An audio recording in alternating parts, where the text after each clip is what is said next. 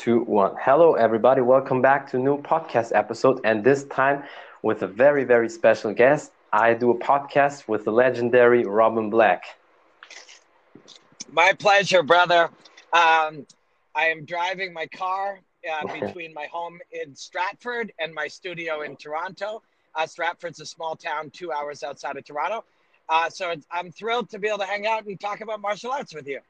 Well, that's that's amazing. It's a big honor for me to have you here on my podcast. Like I said to you before we start, I never thought I could have you on my podcast, so I'm very very honored.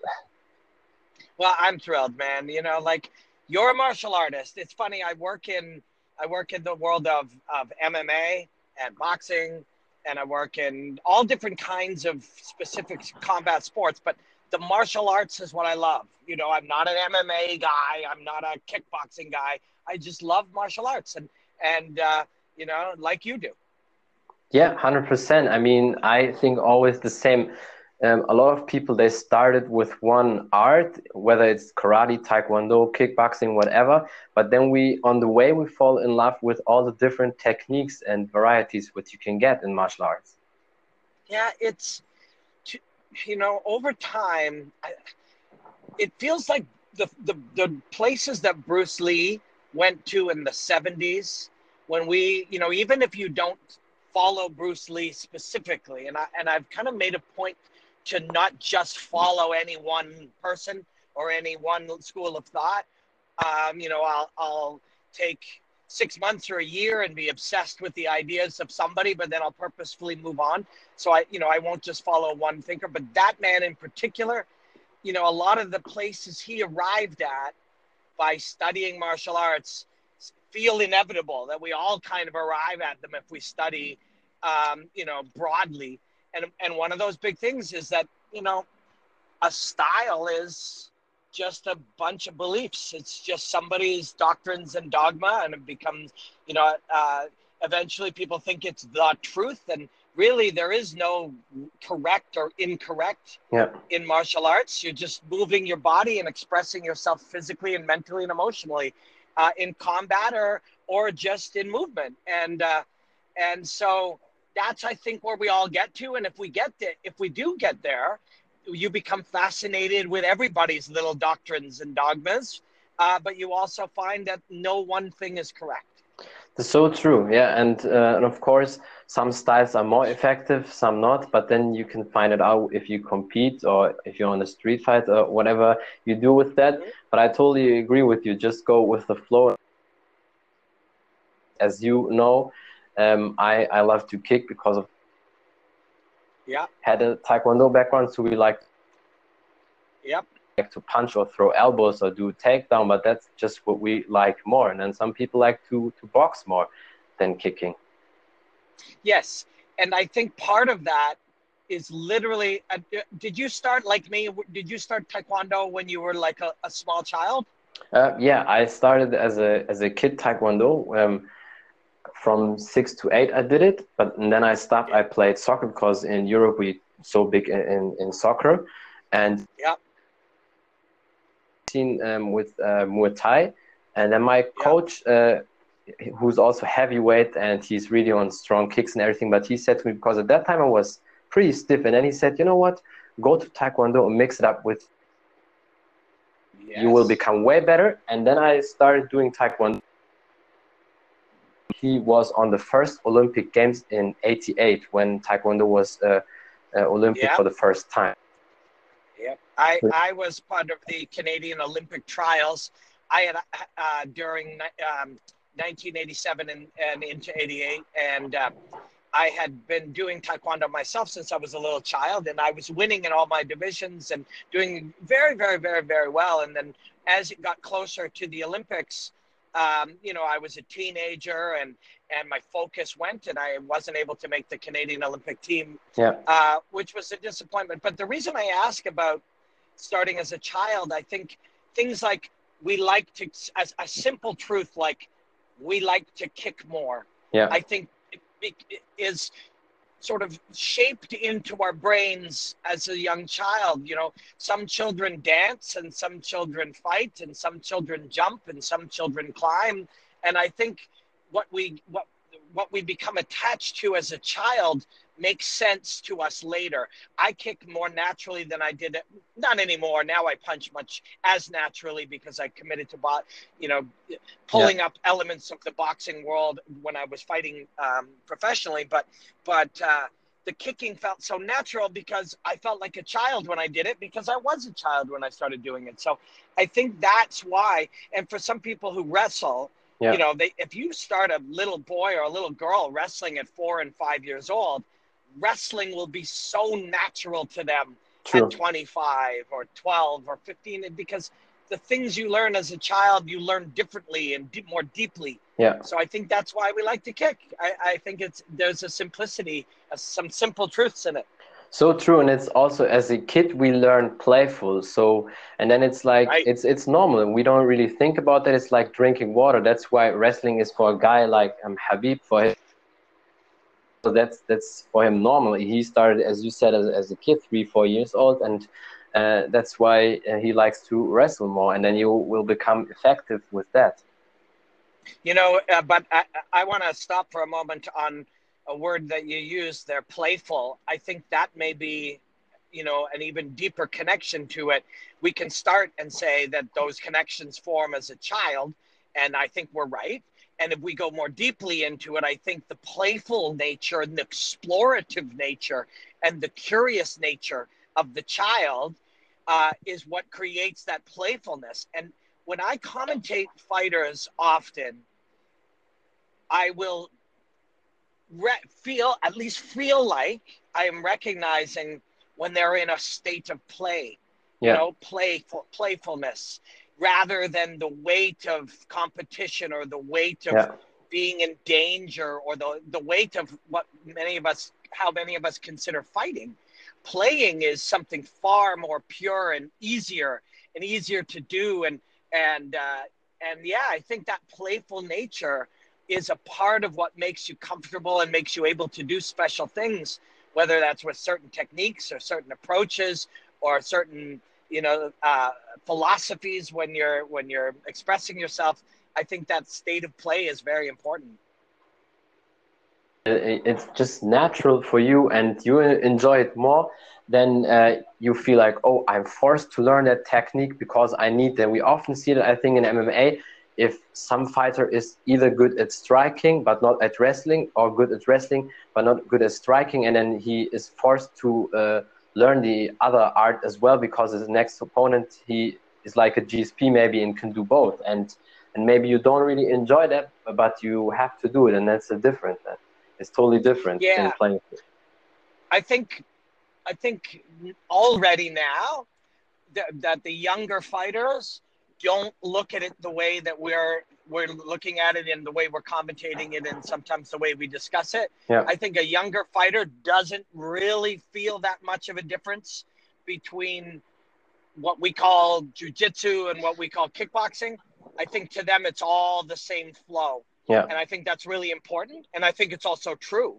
I think, you know, we can call something kickboxing if we like, and we can call it wrestling if we like. But if we remove those, you know, I'm going to bludgeon you with part of my body. We call it striking. Yeah. I'm going to use part of my body to cut off the blood flow to your head. We call it grappling. But really, it's using your body for combat. And if you remove those differences, which are not as pronounced as we make them, you know, we, we say, oh, he's a good, great striker, but his wrestling isn't so good. If eventually, even GSP, for example, who I'm friends with, and we talk about these things a fair bit, uh, you know, although he will train wrestling with the wrestlers and he'll train jujitsu with with the, the high level jujitsu players and he'll train Muay Thai with with uh, Thai fighters that you know all over the world. He now knows that those are illusions to a certain degree and it's all just martial arts yeah he trains it with the specialists but he knows when you when you progress beyond that simple view of it that they're they're not really specialties at all. It's all just fighting. Um, so on the route to uh, that understanding, we do classify them as different things. But if we explained, and and again, I think this is how it's being explained and understood with much younger fighters. If they understand that although it feels like you're learning something totally different right now, if you stay the course for many months and, and years, uh, you will understand that it isn't different. You are not wrestling and at, at times and boxing at others. These are just ele- root elements of movement that when you connect them together, you'll do something we call free fighting. And I think when we understand that uh, on a more deep level, it becomes easier to go through those movements of what is the, the what is the root of taking a person down well i have to grab his thigh or his waist or his crotch. To do that i have to lower my hips down be- lower than him. To do that i must have and and we understand that these are root elements that we learn in the process to becoming a free fighter but that we are not becoming a boxer and a wrestler and a kickboxer and a jiu-jitsu player. And i think if we and that's how our yours and my conversation just started here is that in the end there are no there are no specialties they're just ways to train to get to the freedom to fight with with no with no boundaries. And uh, and i think that's where we're all getting to now. I think that's the next stage and that's the stage that younger fighters understand more than older fighters. Yeah, sure. I mean, the, the younger fighter also they always start there where the older fighters stop, so then they know then the all the tricks and tools what the, what the older fighters they develop that over the years, and the young fighters, the, the kids, the teenagers, they start from that on. So there's always the next step, and that's so fascinating about martial arts. And speaking of fighting and, and martial arts, so you uh, did taekwondo as a teenager nothing else or did you do any other things besides taekwondo uh, uh, that's a, a, really great question and uh, at the time i said i do taekwondo but i'm also interested in these other things and there was a style of, of, of tournament it was it was called semi contact, but it was essentially full contact. I did lots of full contact fighting as well as, as a teenager, but there was a style of tournament that I competed in that actually ended up being open to karate, taekwondo, something called sikaran. Sikaran is a Filipino kicking martial art. Um, and and uh, what kung fu or gung fu, many people called it in um, in Manitoba, and it was open to all of these forms. So as I started to fight them, I thought I was t- training in their style to be able to defeat them. I didn't understand that I was slowly dissolving my my um, rigidity of understanding that Taekwondo was the best simply because that's what I trained, that I believed it was.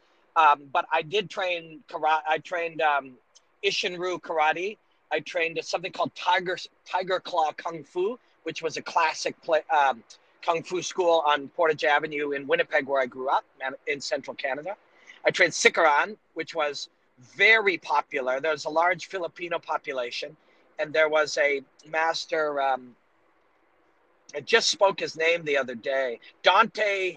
His first name was Dante, and he had moved from the Philippines, and he was a, a master of arnis, which is a Filipino yeah, stick fighting. Right and uh, Sikaran, which which he kind of adapted Sikaran.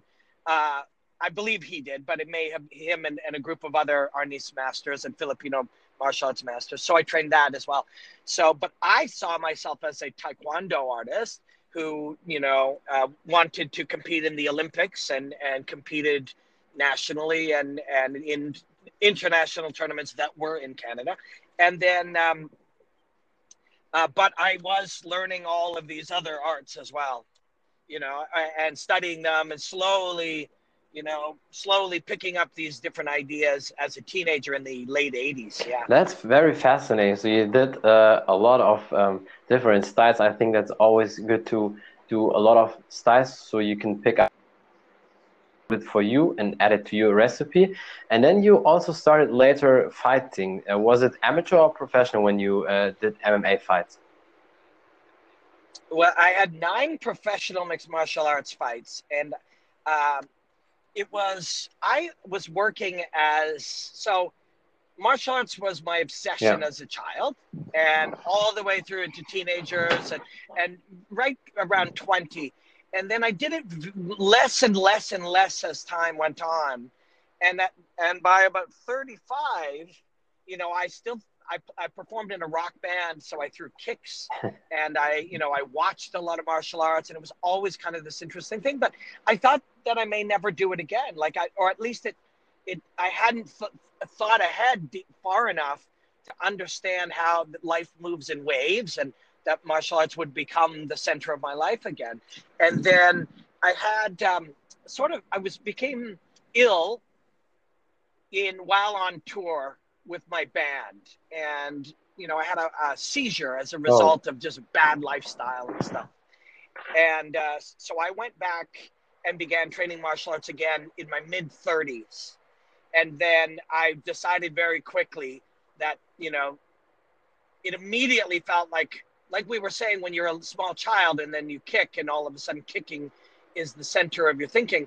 All of a sudden martial arts was the center of my life again. I realized that i had gone you know a decade to a decade and a half without doing what was authentically yeah. me and what was the root of you know my passion. And i started training brazilian jiu-jitsu you know three times a week which within a month became six times a week. And then it at one point it was five evenings three lunches and a couple of wow. mornings. I was overtraining 10, almost 10 times a week. I got my blue belt in Nova União in something like six or seven Wow, that's actually. like a savage, uh, uh, just, like a savage movement. yeah, yeah. Yeah, it, and I, you know, and I earned it, and I won tournaments as a blue belt and stuff. So I did achieve it, and you know, I, I earned it uh, aggressively. But uh, within a couple of months of that, I decided I was going to fight, and that that was going to give be my purpose. And I actually had I took my first fight at thir- uh, ten days before my 39th wow. birthday, and my last fight I was 44. I fought nine times as a professional, um, and it was very yeah. difficult. Uh, especially at that age, I would I worked really really hard. I trained obsessively, um, and uh, but the experience was incredible because we believe that our desire or our intensity or some root of who we are that we you know we're we're tough or we're mentally tough or we can't be broken. We believe these are innate traits and they're actually not. And i think the only way you really find that and experience that truth is uh, if you fight you know or if you're tested in heavy ways you do marathons and these things and you find that's not true our confidence and our belief and our ability to to perform and our ability to come through in difficult situations and and stuff is trained it's learned it's it's a it's an attribute that can be improved and it can deteriorate. And so all of that i had to learn firsthand. I don't believe you can under i i, I know you can it is impossible to understand fighting yeah you have fighting. to go through the you process see it yeah. Yeah, you can see it, you can study the process, you can you can get good at watching it and talking about it and repeating ideas you've heard, but you cannot understand because the fight is in your mind and, and it can't be artificially created. There's no there's yet to be any type of way to create the conditions to to make the mental processes happen that is the fight. The fight is internal, and that can only be experienced. And and I I thought that to be true, and I and I knew that I wanted. Once I started back into martial arts, I knew that all I wanted to do was analyze it. I wanted desperately yeah. to commentate it. You know, I'd already worked in television and entertainment, and I wanted to spend, you know, every day studying it again. Um, but I knew to do that, I would have to yeah. fight. And so I fought once and I lost. Uh, but then I realized how little I understood. By doing it one time, I realized how how completely I misunderstood everything about it from the outside. And I fought full contact in um, as a teenager, but that's not the same as a pro fight in your underpants in a cage on television uh, in front of hundreds or thousands of people. It's not against a professional athlete who's been training. It's just not the same. So I did it once, and upon doing that, I realized that I had only before the fight, I had one or two percent of the understanding of what was happening, and then after the fight, I thought I maybe had five or ten percent. So I had to fight more, and so I ended up fighting nine times as a professional. I won my last fight. I, I did win a small, you know, Canadian t- bantamweight yeah. title. Um, and uh, you know, but I also lost. I was injured. I was taken out on a stretcher. I was humiliated. You know, I got choked out in front of my mom in, in a minute and a half.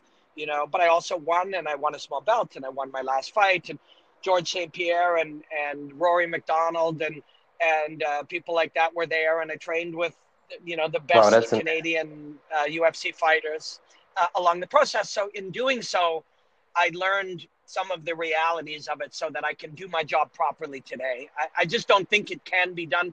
You can call yourself an analyst.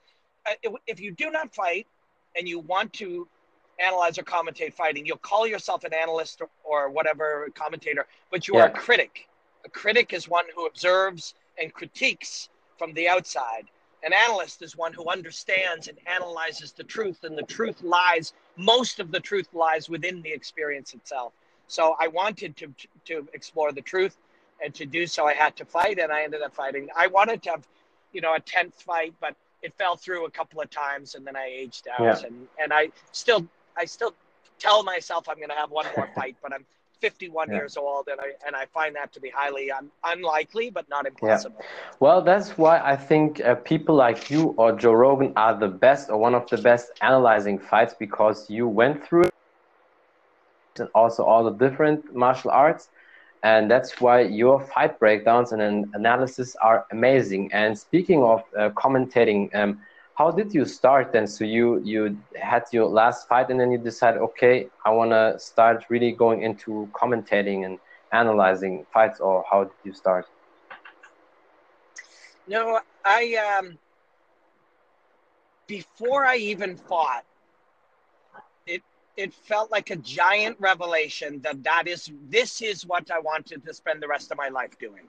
So in my mid thirties, it it had struck me that what I am doing today, and it may, gives me great joy to say that out loud, but what I'm doing today is beyond the dreams that I had. There was a, a, a fighting show called in Canada called TKO, hmm. and TKO was like Canada's yeah. UFC. And you know, in around UFC 60 and 70 and 80 or whenever TKO was around, it almost felt like the same thing, only Canadian. It was just as big on television in Canada. George St. Pierre fought there. Pat Cote fought there. Mark Hominick fought there. They all did. And, you know, Urijah Faber and Sean Sherk. And it was a big show. And my dream was to one day commentate that. Um, and before I fought, that was my dream. And, um, and so I fought with the purpose of learning enough to earn the right to be able to do what I do today. And not only learn it so I knew the truth, but earn the right to do it so that when I commentated a fighter or I analyzed a fighter, they knew I'd been kicked in the head and they knew that I had tried and failed and known what that yeah. was like. And they'd known that, that I'd experienced the pain and the humiliation. You know, it, um, Jon Jones will not be a very good commentator.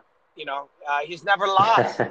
um, yeah, Jon Jones could never, never really become a great commentator, for example. Or, uh, because or he, Can you hear me? Also, he could also he couldn't become probably a commentator. Khabib. Uh, Khabib. Yeah. Um, Khabib would not necessarily be a good commentator, no, because you must lose.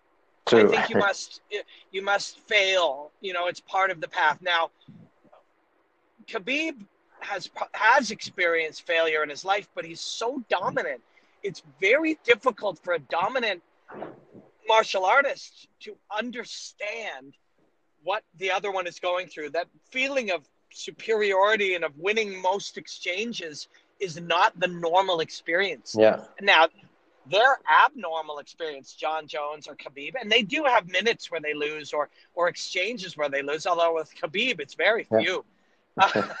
very very few. But that perspective is fascinating as a standing the full picture. But to yeah. just strictly commentate, what I find with a lot of commentators that were dominant, like we're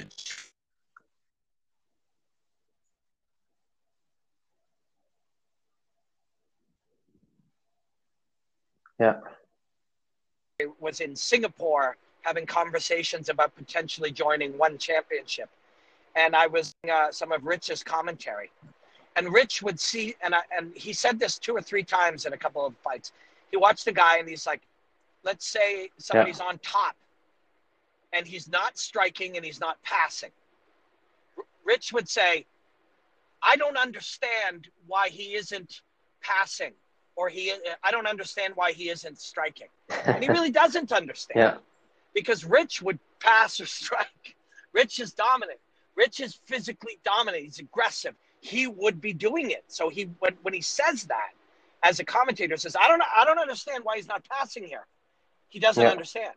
I do understand why he's not passing there because I've been there and I've been exhausted or frightened or felt the uncertainty that he's going to sweep me or felt the danger yeah. that even taking a small advantage, trying to trying to improve my position, such a risk because of that guy's going to smash my face in it. Yeah. Commentating, I'll say, you might notice that he won't pass here. He may be experiencing the anxiety of the last time he passed, he was swept. And so now his brain is trying to protect him by, by forcing him to hesitate taking that risk again. And I'll explain yeah. that because I did that. Uh, but, uh, but Khabib wouldn't understand that. Yeah. All Khabib understands is when he passes, he gets it. when when when Khabib decides he's going to dominate you here, Khabib dominates you here. So Khabib's yeah. mindset as a commentator might be this guy should just grind right through and then get there and then squash him because he doesn't know. George St. Pierre actually, we George and I spoke uh, two weeks ago. Yeah, I saw He's that. commentating in French for UFC pay per views. George yeah, yeah, it'll be great, and it'll be amazing for the French listeners. And George will end up, if he chooses to, as an English commentator too, because he's so brilliant. George's greatest strength is where I believe that not only martial arts commentary, but politics, other sports, news, everything. I be, we are living in a world where a lot of people, uh, I maybe the word lie is too strong, but we tell lies to a certain degree. Maybe yeah. there's a softer word I could use. We, we exaggerate truths or we tell mistruths for many reasons. In sports, we'll say, oh my God, it's a big right hand. It's like, no, it's a regular sized right hand. Um, you know, it's not big at all. It's that's just, you know, and we will think that's that that's normal and it feels normal. We will exaggerate things. This guy is a talented striker, one of the greatest grapplers and well, those things aren't necessarily true, and we don't care if they're true. We're just exaggerating them. We're, we're saying them, or we'll say, you know, that guy's got knockout power in both hands. Now, we're not trying to lie to people, but power is not something you have. Power is something create. You create. Your hands don't have power. Your hands are simply, you know, appendages, right? So we've we've exaggerated or changed. We're not speaking truthfully because we're speaking enthusiastically or we're speaking to yeah. create drama or we're creating you know we, we do that all the time um, uh, george speaks truthfully george is uh, he's impeccable with his words he he and he's not george isn't worried about being judged by anybody so george will tell you what it's like to be afraid george will tell you what it's like to try and fail he'll tell you what that when you ask him about fighting Khabib, he'll say, "Oh, he might be able to beat me here." Like George, the reason he's so good, yeah. like the path to to to wherever you hope to get to, whatever you hope to achieve in your life as a martial artist or a truck driver or a police officer or a husband or a, a person, the path, the maximum destination of the path lies through the truth.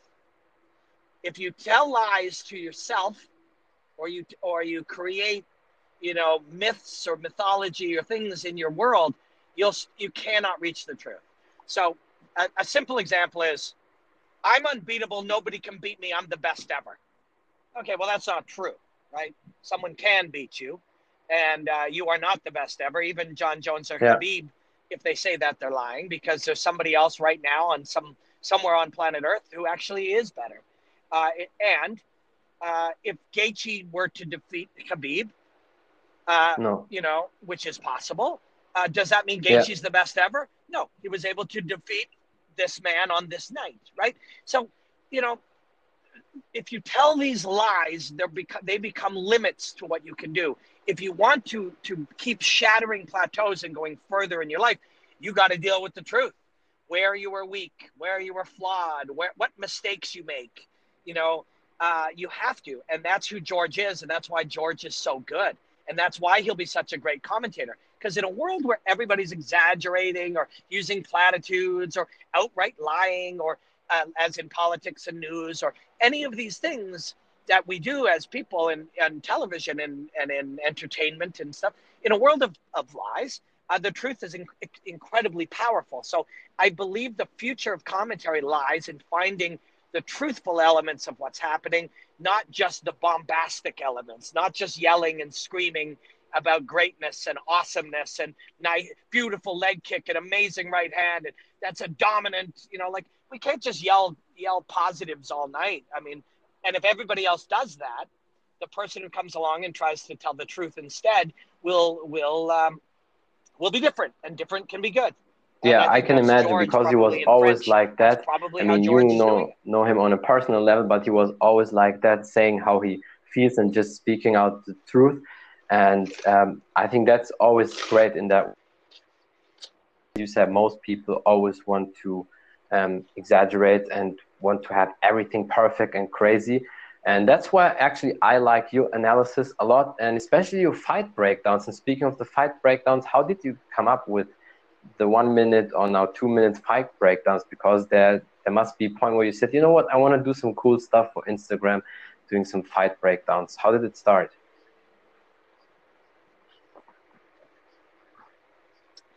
So in 2013, I started doing breakdowns, and uh, and I didn't even there was no such thing. And if and if there was in other sports, and I'm and you know like football had people drawing arrows and explaining things. So the idea ex- existed, but uh, it, I believe it was 2012 or 2013. I started taking video and explaining it, and uh, on Fight Network where I worked, and uh, that was not done. It just didn't exist. There were a couple people doing. Well, actually, there was a jujitsu guy named BJJ Scout that I know had done some jujitsu based stuff. And then there were there was a writer named Jack Slack that's still around who was saying, "Hey, this is why in, in boxing," and he was saying, "Well, this is why this boxing is working, and this is what this guy is doing." And and so there was in boxing and jujitsu, and there was probably other boxing people doing it. And then there was my around a similar time, my, my friend Lawrence Kenshin started doing kind of a, a, a Muay Thai one. Uh, but I hadn't, I hadn't really, you know, I hadn't seen um, Lawrence's yet. I met him after, but I had seen BJJ Scout and I had seen Jack Slack, but it was just something I really was interested in. I didn't, I was already, as a martial artist, I was already really disinterested in the narratives that were going on. In 2012, after the fight, the you know there was certain process that would happen. They say, well, what's next for this guy? What are the next matchups? And what does this mean for the division? And everyone would talk about who's going to do what next. And then they yeah. would talk about who didn't like each other. And I was like, why aren't we talking about the actual fights? Nobody, you know, it just wasn't being done. And so I said, well, I'll just try to start doing it. And I uh, started doing it. Um, and, you know, there's it's a really cool thing when you start something that wasn't done because you end up getting a lot of credit from a lot of nice people later. Like Dan Hardy and John Gooden uh, say that my breakdowns, you know, they came along after and they're brilliant. They do a great job. They uh, they said we started yeah. a TV and we broke down video because we saw Robin Black do it and we really liked it, uh, which is such a compliment. Um, and but there was just no language. Like even things like, and people will, if people hear me say this and they weren't around in 2010, uh, consuming it, they'll think that you know I'm full of shit. But words like distance management, this just wasn't discussed. Like we didn't talk about these things. You know, like commentary wasn't happening about where people are standing and how they're moving their feet and what distance they're fighting at and and how they're mixing things up. Never mind ideas of using, you know, uh, and, and let me jump to this. I was about to say, of talking about feints and and you know, sort of distractions and and uh, misdirection and and stuff. I didn't want to say take the fight after and say this guy stepped here and then he did this and then he punched that and then this led to this and then this guy stopped that takedown and that to me is just day after commentary and that doesn't and then just point that out and say isn't that cool? There's some that's, that has some value but that wasn't what i was interested in. I wanted to over time and it's taken eight years over time yeah. i wanted to explain what's really happening. Again it's about for me it's about truth. I wanted i'm i'm deeply curious. What happened there? Somebody will say well he punched him in the head. It's like well why? Those are highly trained people. Why did that punch land but other ones didn't what was actually happening. And then once you look deeply enough it's like how did he learn that? How did he train that? When he did train that what did that do to his body?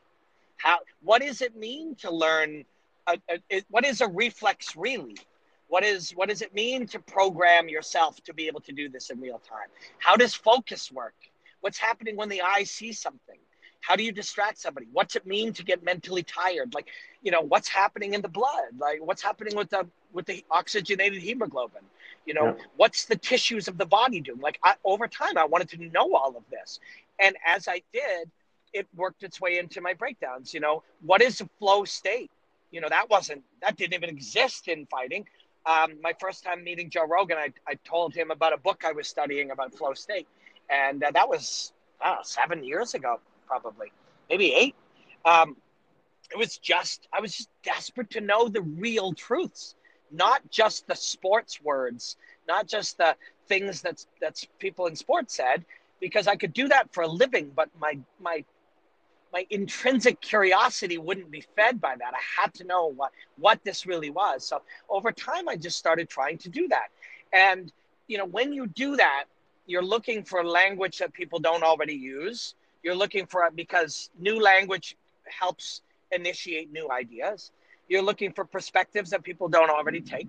You're looking for different takes on things because you don't want to mm. just keep repeating this man's a volume striker yeah. and this is a, a grappler versus striker matchup. You just don't want to keep repeating this stuff. Although you can, as a as a job, you can do that. I, but I didn't want to do that. I wanted to know the truth, and the truth lays in new new perspectives and new understanding and and new language because new language creates new thought. And so I kept studying, uh, and I made a few hundred of those, uh, and they were four, five, six, seven minutes. And um, then uh, some of it was a technical change and a, and a technological change and a business change. I worked at this company. It was a 24 hour combat channel. There was about, you know, 30 or 40 employees. Um, I created my breakdowns with an editor and a graphics guy who built different graphics and and arrows and circles and zooms and all these things, and a lighting guy and uh, and a, ca- a, cameraman or two cameramen and a director and an editor, and we would build these these uh, long form fight breakdowns. Then they laid off our entire department. Just as technology changed, the company didn't change well with technology, and so it had to start to cut back. And as it cut back, we got laid off. All of a sudden, I had no job and I had this passion for for analyzing fighting and this obsession with figuring out what was really happening and showing people at least the, the most truth I could discern about what was happening. But I had no place to do it, so I had to. I taught myself to edit, and I taught myself to you know build the graphics and to do the the telestrating and to do the you know voice recording and i taught myself to do all of that stuff um, and then when i did one yeah. day I, I just said, well, maybe I can just make one of these in one minute. And so I made one in one minute. And then I'll, you know, I was like, that's cool. It took me like two days. I was like, well, that's cool. So I took a day off and then I made another one. That's awesome. Days. And I was like, wait. And then I started calling them one minute breakdowns. And then they were, I was having so much fun and it was cool that I just made, you know, 20 and then 40 and then 50 and then 100 and then 200 and then i got better and then i got better at editing and i got better at doing the voice and i got better at, yeah. at and i started to view it different and a minute started to feel like a long time where i had a lot of time. At, at the beginning i could say look he made him he, threw a leg kick and when he checked it he, he kicked him in the head. And because it was a minute was so short but after you do a thousand yeah. minutes you you start to be able to to relish every second of it. And now it felt long and then now I've done about 1,500 of them. Um, and uh, you just get better. that the you know martial artist the light the path of a martial artist is to improve to find your weakness and, and work on your weakness and and improve through repetition and and feedback and and so I took a martial artist view to learning to to do uh, you know to do uh, telestrating and so that's why it feels it doesn't feel like an MMA product. It feels like a martial arts yeah. um, um, you know piece of art because that's how I approached it. And then now I'm I don't know how that's many crazy. I've done, but probably 2000 they've been viewed over almost a bill almost a billion times. It's it was 600 million views uh, across all platforms and and in all all ways about Wow, that's um, almost a year ago it was 600 million so Yeah. it must be about a billion now A Yeah, billion hundred people have percent, and that's It's why I can only It's weird. It's- say, it's cool and I speak honestly now from the heart because I'm. Sometimes people say I'm very blunt, but I uh, just do it always like that. But I have to say, you are one of the best, if not the best, breakdown guy. That's why I always uh, say in the use breakdown uh, king or breakdown OG because there's a lot of people doing great breakdowns, no doubt about that. But yours are so truthful, so specific. You have something where people, and you also have a certain voice, and uh, where people listening to that and they say, "Wow, that's very cool. That's the guy. He is the best." And I feel that way uh, with you when you do it, and that's why I get never tired watching your uh, breakdowns, whether it's one minute breakdown, two minute breakdowns, or whatever you do, because you do it so perfect and can tell that and you have a lot of passion for martial arts. That's why the people love you and that's why people like joe rogan also love you and support you so much. And i think you are you said yesterday in a comment under joe rogan's post where he um, helped um, pat for his instagram account and you said that he's a very caring and loving person. He loves to support people. But i would say you are the same. So just that you take the time in doing the podcast with me is also something not everybody would do who has a big reach. And that's why I really, really appreciate you and all the passion you have for martial arts and helping other people.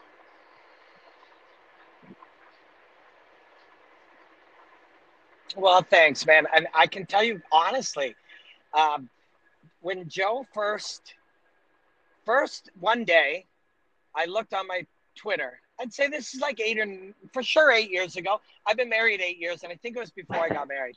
Um, and it said Joe Rogan followed you, and I looked at him like, get the fuck out of here. Yeah. Like I couldn't believe it. I'm looking at this thing like, no way, that's fucking crazy.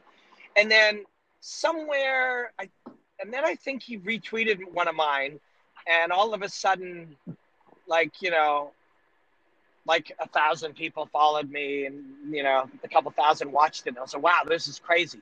And then one day, I look at my DMs, and it's and it says Joe Rogan. And it's like, hey man, and I think it was about, oh, it was about a, a KSW fighter, Mamed Khalidov. I'd done a breakdown of Mamed Khalidov. And Joe was like, man, that guy, and he just starts chatting about Mamed Khalidov. And I'm like, holy fuck, I'm chatting with Joe Rogan. This Yeah. is so cool. Like, you know, I, I watch every UFC. I'm, you know, like, I, like, he was Joe Rogan. Like, I didn't know him then. So he was just some, Yeah. some character in the world. I, not a, not a person I knew, you know? And then he was just chatting with me about martial arts. And I was like, this guy's like, you know, a black belt in multiple things. And he commentates the UFC and he's talking about my stuff. And then we chat a bit every, I don't know, once a week or every couple weeks, just by DM, a couple comments. Wow. Then one day he says, next time you're in LA, uh, come on my podcast. And I'm like, well, I, ha- I had to go to LA for two, di- two different things. At some point, I'm like, I'm just going to book it, take care of that uh, meetings. You know, there was a meeting about another thing that I had to do. And I'm like, I'll just book it. Like, I'll do it in the next couple weeks. And then I said I could go on this day or this day. wow. And then When- he when is your birthday? On my birthday Okay. he DMs and goes, "Yeah, yeah, my birthday's August August 10th. On my birthday, I think nine, I think eight years ago. Yes, because we had been married and my wife was on tour. She's a, a theater actress, and because I was out on my birthday, I was with her parents, but she wasn't there. And I look at my DMs. He's like, "Let's do it." August 16th or whatever it was, 17th, 20th, whatever. Let's do it. Yeah, man, come by. Let's do it. I'm like, this is crazy. I'm going to go on, on Joe Rogan's podcast. And then we like became friends. And then, and like literally, I guess yeah. we were sort of friends already, although I didn't realize it. And you don't imagine that you're friends with, with famous people when, when, uh, just because you're True. DMing them. But famous people are just people too. They only DM their friends, you know? So, so, uh, so that was really cool. And then I do the podcast and we have this awesome time and he gives me his, his phone number. He's, uh, he says, here, take my number. I'm like, wow, crazy. So uh, six months to a year later, maybe we've chatted three times since then on DM. Six months to a year later, I am, uh, where the, the stuff is going down with Fight Network where they're not changing well with the changing of technology. They're resisting the change from from as people are, are cutting their cords and leaving you know uh, television and subscription you know like the money is going down to tv yeah. they're resisting it trying to figure out how to get people to keep being watching on tv and i'm saying and I, you know and my work and the stuff we're doing and all my my breakdowns all that stuff is moving to youtube and then later to instagram. And they're not doing a great job of it. And that's not a, a that's not a you know it's not that's not shade. And it's not them. This was happening with 60, 70% of all the people in television at the time. As the world was changing, they were not changing with it. And that's not uncommon. You see it in martial arts. And that's probably why I, I was able to spot this was because it's similar to martial arts. If, if, the, if everybody's throwing low kicks at the calf and you don't understand yeah. that, or you say, ah, it doesn't work, then you get your calf kicked, your foot's frozen, you lose the fight. You know, if everybody is if nobody if, if, if people are changing the way that they play guard and you don't understand and either change with it or take advantage of it, uh, then you're done. So I, I spotted it the same way I see it in the martial arts world. They were not doing well. There was issues happening at the network. It was going in a, in a direction that looked dangerous. Like I didn't predict that they would shut down our entire creative department, but I saw that there was going to be big problems. And uh, I was concerned, and and uh, you know, as a result, I was having tension with the with the bosses who didn't see that stuff. So I texted, and I'd just been through a, a couple of things in the last day or two, and I texted Joe Rogan, and I hadn't ever used his phone number, and I hadn't talked to him much since his podcast. I texted him and I said, "Hey, man, uh, hope everything is good. You know, um, I'm just having some some issues. Can I That's ask crazy. your advice on something?" And my phone rings, and it's fucking Joe Rogan like 10, 10 minutes later. And and it's Joe Rogan. And, and I pick up the phone. I'm like, hello? He goes, hey, man, how are you? I said, oh, you know, I'm just, I'm, I'm all right. He goes, what can I do for you? And I said, man, I'm having this thing. I don't know. Like now I'm discussing with these guys my contract and something's going on and it's weird. And, you know, I don't know. What, what do you think I should do? He goes, I don't know, man. Like, uh, he said, you know, I said, uh, who do you think? Then we're chatting about a couple of things, and I said, who do you think I should chat with at the UFC if I want to kind of go that route? And I and I did know yeah. the senior. I knew who kind of the people were, the vice presidents who like handle television and handle the booking and all that kind of stuff. And he goes, hmm. He goes, you know, man, like I'd be happy to recommend you. And I just paused. I'm like, what the fuck? Like Joe Rogan is literally just on called me up yeah. asked and now he's paused his life which is obviously busy and he says i'd be happy to recommend you. And i said wow man i don't i don't i don't know how to thank you. He goes listen send me like two or three of your favorite breakdowns. He goes do you know dana? I said like i interviewed him once but i don't know him. Because does he know you? I said i don't know. He goes listen send me like two or three of your of your best breakdowns right now and i'll send them to him. And i'm like well, okay yeah sure. So i go in i grab him and i send him to him like 20, 30 minutes later, he says, he sends me a text. He says, I sent them to Dana. Wow. He's freaking out. He asked for your phone number, so I gave it to him. And I'm like, whoa, okay. And then Monday, I get a call from the vice president of the UFC and says, we'd like to bring you on. Um, uh, next time you're in LA, let's, or it, uh, you're in Vegas, let's chat. And I'm like, well, I'll, I'll come to Vegas just to chat. Um, anyway, so Joe did all of that, and he's done a lot of other things like that for me, just out of nowhere. Like just and and it was during that time that I realized how incredibly generous that was. And I swore to myself, I didn't just swear to myself, it became a part of my thinking that I have to be this way. Like this, this is such an incredibly kind thing yeah. to feel that if you could give somebody else that feeling, like that would probably be the only thing comparable to what I'm feeling right now. That the fact that he's doing this for me, and so I, I became like that, and not all the time, not perfectly, not you know like I'll you know I'll forget or I'll like be moving too quickly yeah. and I won't always do it, but it's become a part of me because he did that for me, and that's why I try to be like that, and that's why I innately, naturally now it's become a part of my thinking because he did it, and ultimately you know, the process with the UFC didn't go super great. They, uh, that day, I went to, to Vegas. That day, me and Dana White are jumping around, and I'm explaining to him how I think Holly Holm's going to knock out Ronda Rousey with a head kick and all this stuff.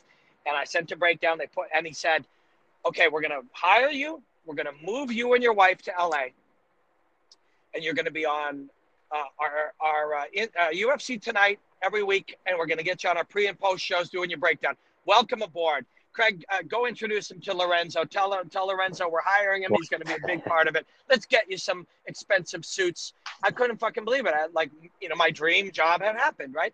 And and uh, the other guy, uh, Craig, the vice president, said you'll have a contract within three or four days, and mm. that was seven years ago, and I still don't have the contract. So uh, it didn't go well. There are other. Yeah. I think on that day that that's now your life has changed and that's not always the case there's a ton of business there's a ton of the levels of of yeah. you know bureaucracy and bullshit that you have to deal with and that just never happened but on that day I called Joe Rogan. I said, "Man, thank you." Dana said he's going to bring me on to do the pre and post shows, and I'm moving to LA. He's going to move me and Erica to LA, and we're going to do, um, we're going to do um, uh, yeah, UFC tonight, and wow, yeah. can't thank you enough. And he was like, amazing, like, and it, but it just didn't happen. It just did, you know, just did not happen. But it's and maybe this is a conversation for another day. But but the truth is, um, at the time, for the next three or four years, I had weird frustration and turmoil and tension and uncertainty. But now I'm so glad because if it had happened I would never have evolved to the to my view and my my understanding and my perspective yeah. that I have now because I would have been in a much more highly structured environment and I wouldn't have, you know, the amount of growth that I've had with my connection to my passion and to what I love and the art that I do over the last 5 years has been the most of my life. And that would not have happened in that environment where you have you know many many layers of producers that have to have it a certain way and a lot of formulas and a lot of structure where you have to use certain language. Yeah. people would tell me no flim flam no bink. You know they would say that you know uh, the, um, and uh, all of that stuff wouldn't have been a thing and i wouldn't have been able to to so i'm glad now and i would have never met the people i know at bellator that are lifelong friends now you know and and uh, so it, the path is a weird one if you caught me five years ago, I was angry and bitter and uncertain, and yeah. and uh, now I'm so glad that it went the way that it went. But still, in the end, Joe Rogan walked me into Dana White's office, and Dana White offered me a job that day. And because of that, yeah, sure, uh, sure, I will always try. And you can't do it for every single person that DMs you, you know. But you you are a martial artist that has been you and I have been in contact for years now. Wow. The least I could do is hang out and talk about our passion together. And I'm sorry I, I ramble on. No, no, that, that's uh, dominating. That, that's totally fine. That's perfect for me. That just shows I've, I've that you're so full of passion for for that. And I'm normally like this. If I interview somebody, I just ask here and there the questions, and I let the people talk because you're so interesting. And I know my people will love it. Your people probably also when you um, share it. Then in your story or wherever you want to share it. And that's why I just, I'm so happy and I'm blown away talking to you. And I feel like people like you or people who are really big, uh, like a Joe Rogan, they always like to give something back because everybody knows how it is when you start and when, when you had nobody and when you maybe feel, oh shit, I don't know what to do. But then suddenly there's a hand and that hand grabs you and pulls you to the side and helps you in a certain way and I definitely see uh, you doing that, and so that's why I appreciate that so much. That's like a big honor. But uh, you also talked about that Bink before I want to end the podcast. Um, how did you come up with that Bink? Was it just something in, in your head when somebody gets punched or kicked and then Bink, or how did you come up with that? Yeah, yeah, yeah, kind of. And uh, I don't, I don't like to think I'm a contrarian, and I don't think that's accurate. But at the same time, I get I find that I get tired of things or things feel redundant yeah. or formulaic to me really, really quickly. Um, and for some reason, that hasn't. That's still funny to me. That still feels some, like something. It doesn't feel like a shtick. It feels deeper than that now. Um, but at, at, the time, I literally set just said it a couple of times on, you know, like I said, like maybe I've done 2,000 of those one minute breakdowns. At number 406, I said, and then bing, and I just made myself smile. I thought, man, that's cool. I like that. That feels right. And then I did it again, and then I did it two two videos later, and then I started doing it, and I and and, and I did pause and think to myself, why does that make me smile? Or why does that feel fun? Or what what's interesting about that?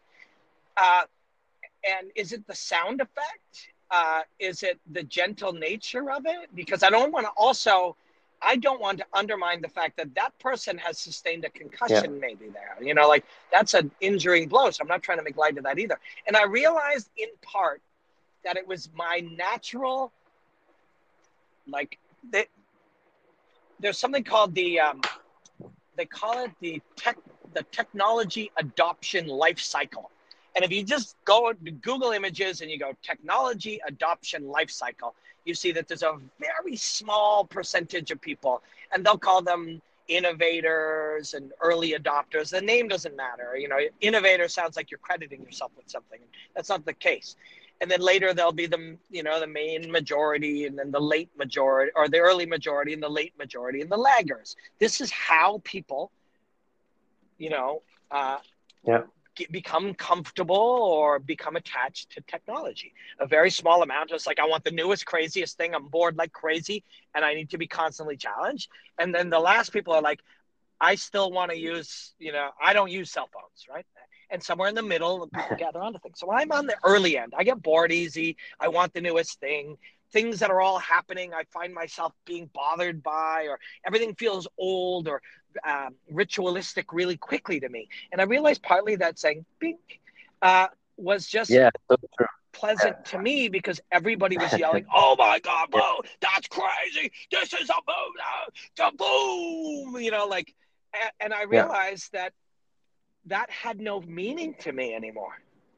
Like if every single okay, let's let's let's say the UFC has 50 shows a year, you add some some yeah. uh, contender series or whatever, call it 60. Bellator has 40, it's 100. You know, one championship has 50, it's 150 shows a year.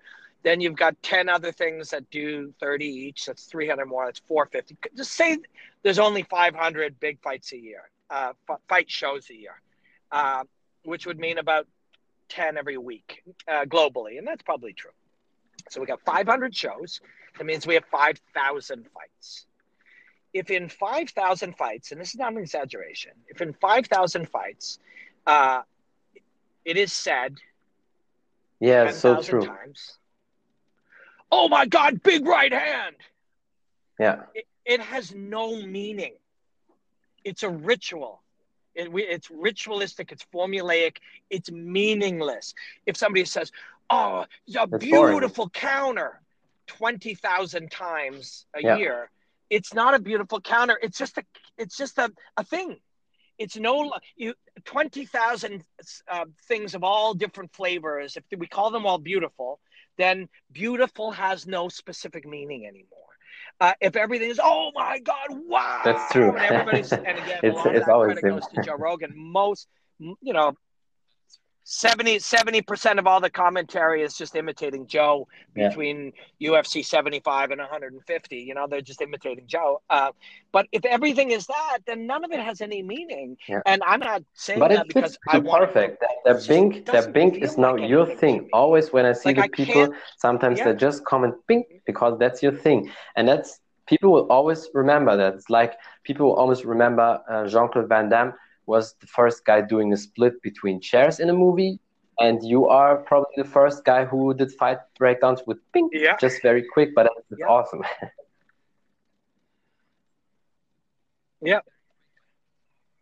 Yeah, and it's it, it's weird too. It's like you know, if you take a hundred people who have listened to a lot of my stuff and don't really, you know, are not don't get it or it's not for them, they would say, "Oh, he rambles on. Everything's too long, and everything is too like, you know, he thinks everything needs to be so in depth." Sometimes, like that would be a criticism of me, and yet this thing is the opposite. It's four letters Yeah. and an exclamation point. It's a it's a one it's a one beat sound, right? so it's strange that you know I wouldn't have planned that that would be a thing, but it's a thing, and uh, you if you do something meaningful long enough, you'll be lucky to have a thing and so i'm i'm grateful i may not use No, it forever i'm probably just- slightly can just speak from a now. from a fan Uh, side now. That said you can use it in you know- five years again. That's always people always love you for that. I I can tell you that. Yeah. Well, thank you. Uh, and and uh, Yeah. but you know, right now there's not a lot of live commentary, but on a live commentary night, I probably would try to use it only three to three to five times. You know, in an entire six-hour show if I could. But but having said that, I don't. You know, really like overly rules and structures either. So if there was a night where there was a thousand binks, well, then that night there's a thousand binks. I think again, if we go back to martial arts, you know, uh, it's not about rules. The biggest, and again, this is one of the reasons why you, you know, through fighting, you will understand this on a more deep level. It's like, uh, if you don't fight, you'll say things like, you know, you got to keep your foot on the outside, southpaw versus orthodox. Well, that's not true. You know, that's not true at all. It's not. There's no truth to that.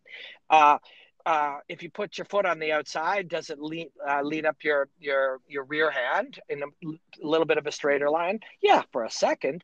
But if I want you to throw your rear hand at me, I'll let you put your foot on the outside. Then you'll throw your rear hand, and I'll counter Yeah. it. Like you don't have to do that. I may take the inside line to draw that punch. So there's a million reasons I'll take the inside line. Uh, and yet, if you don't actually fight and never felt that, you will actually think that's a real rule you know, or somebody will say, and that's uh, what I did with my my latest uh, breakdown as of the time that we're talking about this. It's one of my Nemkov breakdowns. Nemkov knocks a guy out with a right hand, and and the guy Lins, and Lins was a world champion in, in PFL. He's a great fighter, and he walks him into the right hand, and and you know the natural commentary line that you say because if you really don't examine martial arts and connect to it deeply and study the, the truths of it, you'll say, "Oh, Lins walked into the, you know, moved to his left and walked straight into the power hand. You'd never move towards the power hand of a of a heavy hitter." It's like, of course you do. You can't only move to your right. You can't only move in one direction. Like, do you really think that if you are if you are Yeah. facing a southpaw, you keep your left foot on the outside and move left all night? Do you really think if you're facing a, pa- a, a Dan Henderson, you can never move to your left? It's a crock of shit. If you move to your right all night, you just walk into a left hand, it's over. You become predictable, right? But those are not, there are no rules other than, you know, gravity's real. Uh, if the blood's cut off to your brain, that's bad. Uh, you know, if you're neurologically compromised, that's a bad thing. It- the body is breakable. Like these are truths, but there are no strategic rules. If, you know, even always get the underhook. Well, if everybody's fighting for an underhook, maybe I master the overhook. And, and there's entire books written on that. Uh, Josh Waitzkin, who was a was a uh, a uh, world champion as a kid, a, prod- a protege, a prodigy, a prodigy in, in chess, became a champion. Um, you know, uh, some type of push hands, uh, a, a kung fu competition called push hands, uh, and uh, he surrendered the under. The whole world believed that the underhook won won all, and he surrendered the underhook rather than fighting for it. He let you have it, and then dominated the overhook. I mean, if you think, uh, if everybody thinks you that that um, uh, the guard is dead and you can't submit anybody, and all your training partners only get up, eventually your ability to defend submissions off the back when people are on their back uh, deteriorates and you get submitted. I mean, none of these things are ever true. They're, they, we can believe they're a temporary truth if we want, or a momentary snapshot of how the world works at the time. But there are no absolute rules in uh, in martial arts competition. The world is constantly changing, and I find that to be true of commentary and life and and analysis and technology and you know the true. truth the things you So learn true. in martial arts And what a to your whole perfect way to end the podcast. You gave us so much knowledge, my brother. And do you have any last advice maybe you want to give the people out there?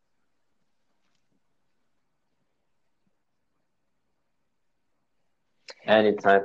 You know one thank you man. And it is a perfect time. I'm literally pulling into my into my studio. Yeah, but sure. let's do this again in like you know six or eight weeks. Let's do it again.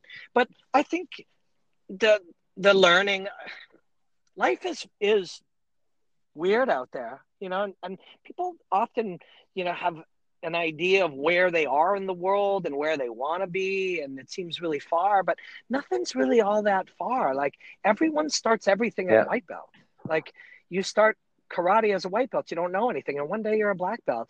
And that's true of everything. That's true of meditation and it's true of having a better diet and it's true of you know uh, learning to think differently. And i mean life to me that if martial arts taught me anything it's like work hard and and make some tiny tiny improvement every day. And if you do that your life will get better. Like ev- your life will 100% improve if you just make a priority of every day not just getting by or or putting out the fires but improving you know 1% in something. If you do that every day your whole life gets better. And and i leave that with people. I always find that that to be just such a i mean and the, before that sorry let me add this. Before that you have to start with the reality that you know there are two ways to view the world a fixed mindset or a growth mindset. A fixed mindset says what you're looking at is what i am and that's it. A growth mindset says wherever i apply effort i will grow. Wherever i you know wherever i concentrate and try and train and learn and study i will grow. And what so you have to start with that and that's a truth. That's a truth for everybody. It's not just the truth for me and you and you know george st pierre and joe rogan and jon jones and the people we talked about today that's the truth for every single person. Wherever you apply effort you will grow. And so you start with that truth you internalize and know that that's true because it is true and then you work on getting a tiny 1% better every day. And if you do that everything changes in your life. You pop in two years later and your whole life is Wow, different. That's Two so months later, powerful to end that weeks later, podcast. So thank you so much, uh, everybody out there listening, for the support always and always for being there. And thank you so much, my brother, for taking the time and doing the podcast with me. I really, really appreciate that, and it's a big, big honor for me.